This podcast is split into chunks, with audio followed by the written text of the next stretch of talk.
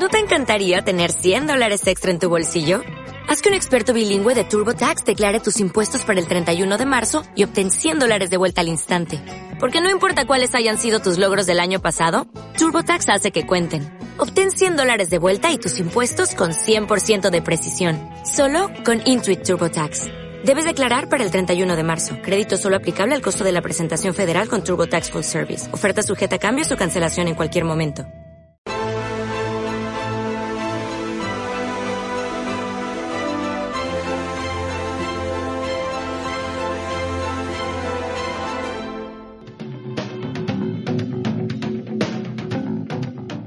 ¿Quieres formar parte del club de miembros de estado de alarma? Sea un suscriptor premium y apuesta por un contenido libre que defiende a España.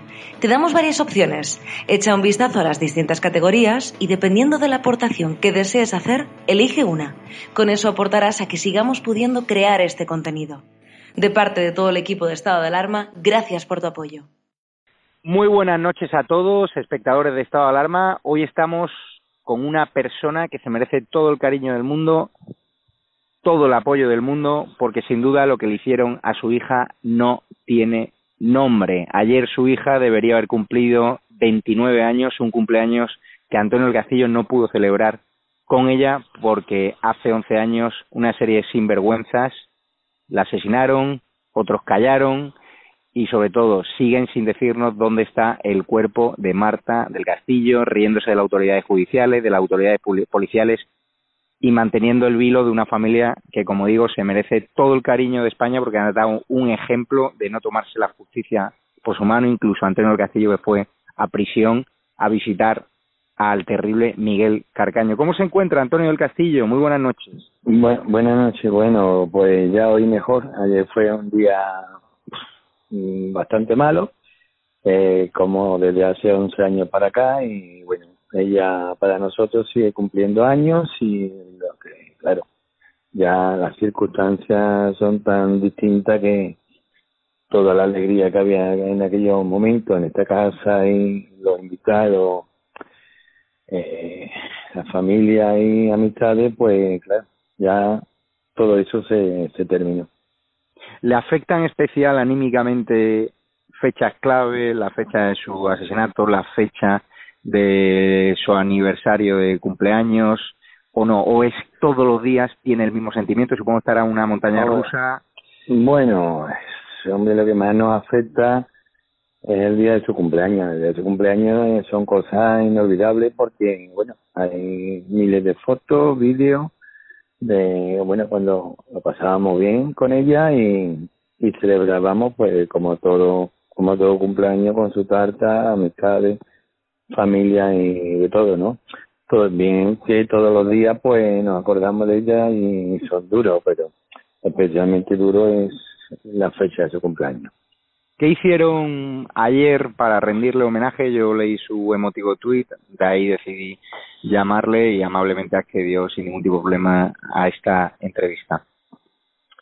Bueno, es que ya lo que nos queda en esta fecha pues son poner las velas, a velas ponemos una pequeña bandeja, que cada año esa misma bandeja se va haciendo más pequeña y llega un momento en que no quepa ¿no? Esa, en esa bandeja, bueno, con una foto suya y, un ramo de flores al lado y es lo que es lo que nos queda por poner y la vela que, que nos queda por poner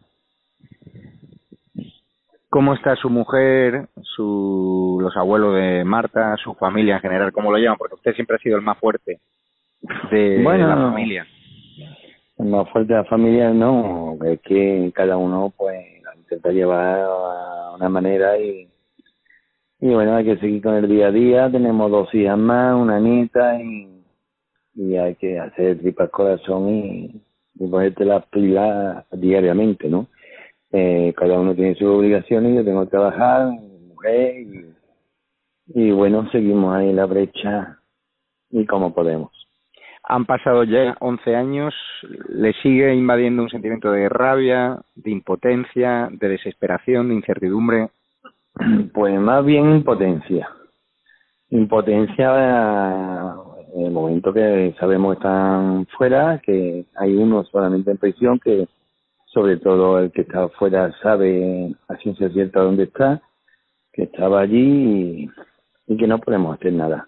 Entonces estamos, pues, entre una cosa y otra, pues buscando la manera y a ver cómo, buscando pistas, pruebas y, en contacto pues con policía, abogados y, y eso.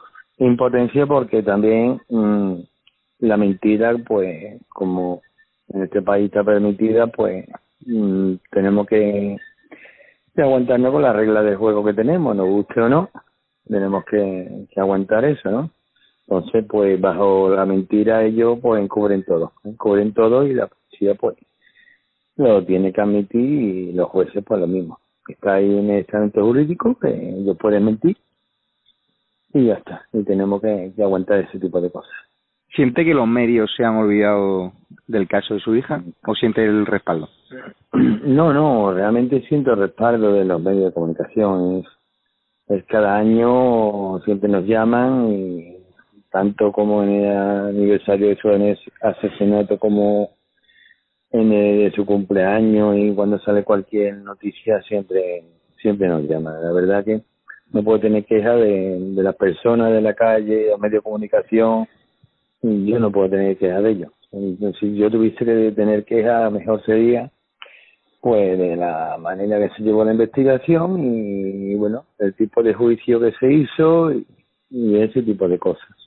Hay que endurecer la ley del menor viendo como estos se rieron de la ley, mintieron, se beneficiaron luego de los correccionales en vez de entrar directamente en prisión, porque claro, dicen, no, eran menores de edad algunos de los implicados ya, pero ya eran mayorcitos para saber lo que estaban haciendo y ahora vemos como el Cuco está viviendo tranquilamente en Francia y como otros de los implicados pues viven tranquilamente y como Miguel Carcaño pues en muy poco tiempo pues eh, estará en libertad, ¿no?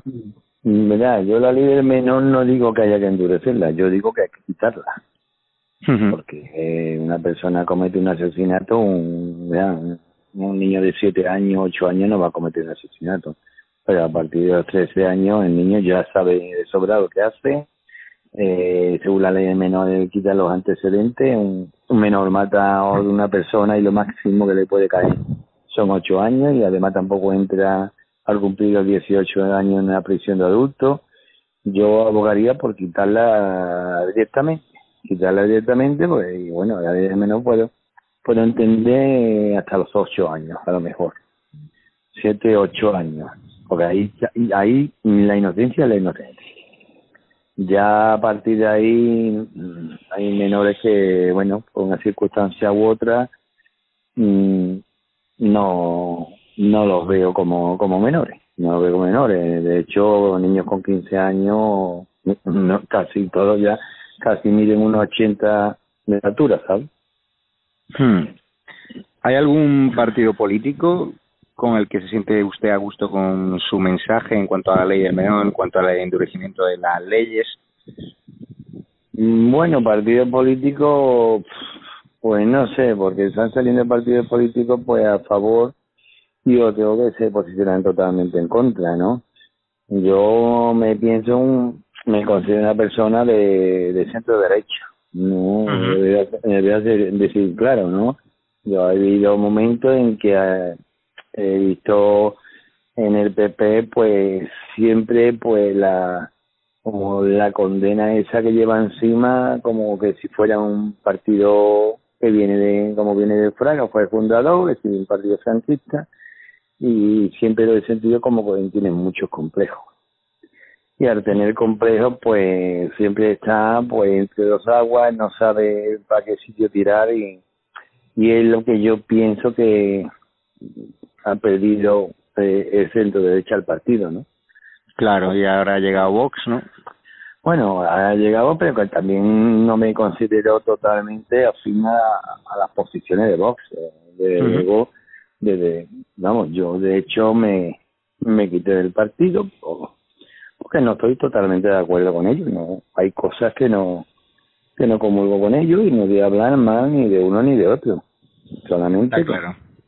que, sinceramente hay cosas que a mí no me convencen. Y no me convencen mí, cosas que yo antepongo muchas veces, pues de, decidí dejarlo y ya está.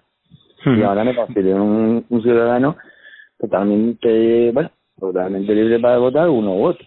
Y por supuesto a Podemos no voy a votarlo en la vida. Claro, porque lo de Podemos apuesta mucho por la reinserción, pero es muy fácil hablar de reinserción cuando sí. asesinas en tu lista, cuando no te han matado a una hija, cuando no te han metido un pozo como al padre de, Diana, que era tu hija. Es muy fácil hablar de reinserción cuando no has sufrido lo que has Es muy fácil hablar de muchas cosas sin, sin padecerlo y solamente por el hecho de ganar votos. También, también digo que también esto lo hacen todos. ¿Eh? Yo, el PSOE que había antiguamente, pues bueno, es un partido coherente y bueno, yo he votado anteriormente también alguna que otra del PSOE, ¿no? A tiempo de Felipe González y, y gente que, sean políticos, políticos de verdad. Ahora mismo, pues, serían capaces en, en estos momentos de votarlo. Me he quedado con qué es lo que no le encajó del discurso de Vox. Bueno, no no quiero yo entrar en no, tema ninguno sin problema. en este momento, ¿no? Volviendo al tema de volviendo al tema de, del asesinato de, de, su hija, ¿usted tiene claro lo que pasó en aquel piso de, de León Trezo? Yo sí lo tengo claro, yo sí lo tengo claro y de, hecho tenemos una declaración firmada por Miguel Carcaño a la que el juez en su momento, al haber mentido tanto, pues no le dio credibilidad ni se molestó en investigar. Mm, yo lo tengo claro, la policía lo tiene claro y, y ya le digo que hay confesión firmada y lo que estamos buscando son las pruebas, las pruebas que demuestren que Miguel Calcaño está diciendo en este momento la verdad. ¿Y qué ocurrió para los espectadores de Estado de Alarma que no hayan seguido el caso como lo he podido seguir yo? Para que alguien que de repente se incorpora a este programa no conozca, que toda España conoce el caso de su hija, pero en el caso de gente más joven, ¿qué ocurrió exactamente? Bueno, según su teoría. Ah, según mi teoría y la que creo de, de Miguel Calcaño. Sí, sí, claro. Que, que es la que el hermano le, pues, que, que se inició una pelea por asunto de una hipoteca, de un dinero, y mi hija se metió a defenderlo y que, bueno, el hermano sacó una pistola que llevaba para el bar donde trabajaba, porque era, era vigilante de seguridad y solía, bueno, por visto en el bar donde estaba habían atracado anteriormente y llevaba, portaba una pistola, ¿no? Y él empezó a golpearla y la cayó al suelo y siguió golpeándola. Bueno, y después pues se deshacieron del cuerpo, pero no, lógicamente no sabemos en qué sitio. Y según No sé. el hermano, han debido de cambiarla y yo pienso lo mismo que el hermano, que, que la han tenido que cambiar. Y no tiene una sospecha dónde puede estar, porque claro, han, han removido Roma con Santiago, han Mm. movido todo. Sí, sea, la sí. policía, es cierto que hubo fallos policiales al inicio, sobre todo, pero después es cierto que se volcaron, que han estado años y Sí, años pero tratando han el cuerpo. estado ¿Cómo años es y años, posible? pero encuentre? es que una investigación hay que llevarla bien desde un principio. Eh, pero en el cabo de los años las pruebas desaparecen y todo so- se queda en indicios. En, si una investigación empieza mal, eh, pues después al cabo de los años es complicado, muy complicado. Eh, recurrir a personas que se acuerden de algo, o situar a personas en sitio y, y ella ahí ahí la jodieron y, pero desde primera hora. Ahora la justicia ha reabierto el caso, ya sí que pone en su diana al hermano de Miguel Carcaño, que ha estado viviendo completamente en libertad. ¿Cree que la justicia va a llegar a buen puerto, que finalmente se va a demostrar que él fue el que la mató? Bueno, yo no sé si ya se llega a demostrar eso, ¿no? Nosotros, como he dicho anteriormente, lo que estamos demostrando es que Miguel en su última declaración firmada, que acusa al hermano, ¿eh? está diciendo la verdad. En aquel momento el juez lo tachó de embustero y dijo que estaba mintiendo, ¿no? Entonces nosotros le estamos dando veracidad por el tema de la hipoteca, porque hemos conseguido los papeles todos los papeles de la hipoteca y resulta que son todos falsos. ¿Y cuál que siente cuando ve al Cuco ahí en Francia dando lecciones, increpando a periodistas y viendo con total libertad después de de un caso donde han mentido hasta la saciedad tanto él como su familia, ¿no? Eh, mira, todos están haciendo su vida normal. Eh, el Cuco, él piensa que, bueno, que ha cumplido. Es cierto que ha estado un tiempo en, en un entrenamiento de menores, pero mm, si el Cuco hablara, pues diría muchas cosas más. Eh, pero tanto como el Cuco, Samuel y el hermano y la novia de este, que bueno, estuvieron allí en aquella noche, están algunos involucrados de distintas maneras, eh, según la ley, pues y según los jueces, pues son totalmente libres. Entonces ellos pues están haciendo su vida y aquí los que estamos jodidos, pues somos nosotros. ¿Le vale con un perdón de los implicados? No, no. Yo sinceramente no soy eh, un perdón y aquí no ha pasado nada, ¿no? Yo tenía tres hijas, ahora tengo dos y antes ponía cinco cubiertos en la mesa y ahora pongo cuatro y eso lo veo todos los días. Y todos los días no se puede estar perdonando. ¿Crees que necesitáis más ayuda por parte del gobierno, las víctimas de desaparecidos, las familias rotas por desaparecidos, incluso los que se saben que, que ya han sido asesinados, se quejan ¿no? de que hay víctimas de primera y de segunda, que el gobierno pues, no les ayuda? Es que realmente hay víctimas de primera y de segunda, eso sí, sí es cierto, ¿no? Eh, vaya, yo afortunadamente nosotros yo tengo mi trabajo y seguimos, ¿verdad? No necesitamos a mejor ayuda de, del gobierno, pero es cierto que un terrorista mata a una persona y el gobierno le da ayuda. Sí. Eh, después eh, maltrato a las mujeres o un asesino de mujeres y el gobierno le da ayuda. ¿En, ¿En qué se diferencia una víctima de otra? Porque que a mi hija la mate su marido, o me la mate un delincuente, o me la mate un terrorista, al fin es el mismo.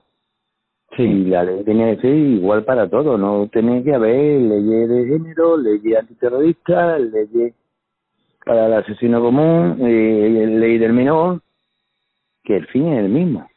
Entonces yo creo que esto está mal compensado. ¿Verdad? Que yo no me quejo de que reciban ayuda uno, otro u otro. Como yo lo he dicho, yo tengo mi trabajo y no necesito, pero hay personas que sí. O sea, usted habla de... Que pierden el trabajo y se quedan tocadas para toda la vida, que es normal. Y al perder el trabajo lo pierden todo. O sea, usted habla de personas no tienen ayuda. Usted habla de que si alguien mata a alguien se le juzgue por igual con independencia de sea un hombre, una mujer, que tenga la edad que tenga. Sí, sí. Mm. O sea, que usted pide, o sea, por ejemplo, la ley de violencia de género, ¿a usted no le gusta cómo está enfocada? le pregunto. No me gusta cómo está enfocada, mm, ¿verdad? Eh, porque es un asesinato también. Es lo mismo. Lo mismo que un, un hombre mata a una mujer, una mujer mata a un hombre. ¿Eh? Puede ser violencia de género, tanto una cosa como otra. Y un delincuente que mata a mi hija en la calle, ¿no es lo mismo? ¿El fin es el mismo? Pues yo pienso que es el mismo, el fin es el mismo. Totalmente. Los padres que se quedan sin sus hijos, unos hijos que se quedan sin madre, un terrorista mata a una persona. Bueno, pues si a mi hija había matado a un terrorista, por lo menos tendría el cuerpo. Hmm. Los pues, políticos. Pues no sé qué es mejor. Los políticos son muy de hacerse fotos cuando está el caso en todos los medios de comunicación, lo hemos visto en todos los casos mediáticos, en el caso de Gabriel, en el caso de Julen, en el caso de Marta Castillo. ¿Hay algún político que le ha demostrado cercanía incluso cuando los focos no se centraban ya en su caso porque había otros? Sí, la verdad que yo tengo mucho que agradecerle a, a Juan Ignacio Zoide, su cercanía, sinceramente. Sevillano eh, también. Sí, también había otros políticos que también se han portado, por ejemplo, Rubalcaba también, era muy buen político y un hombre eh, cercano. ¿eh? Pero así, bueno, y otros políticos que al menos tienen menos renombre, ¿no? Sí. Pero los ha habido que sí, y bueno, los ha habido que han venido a hacer las fotos. Eso en todos los sitios. Y eh, eso, eso es inevitable. ¿Cómo ve el país ahora con la crisis del coronavirus, la gestión del gobierno como a ciudadano de pie? ¿Qué le ha parecido la, la gestión del gobierno cambiando ya de tema? Hombre, yo como ciudadano de pie, yo al principio estaba totalmente de acuerdo con lo que hacía el gobierno, pero totalmente, y pensé que lo del mando único pues era la mejor solución.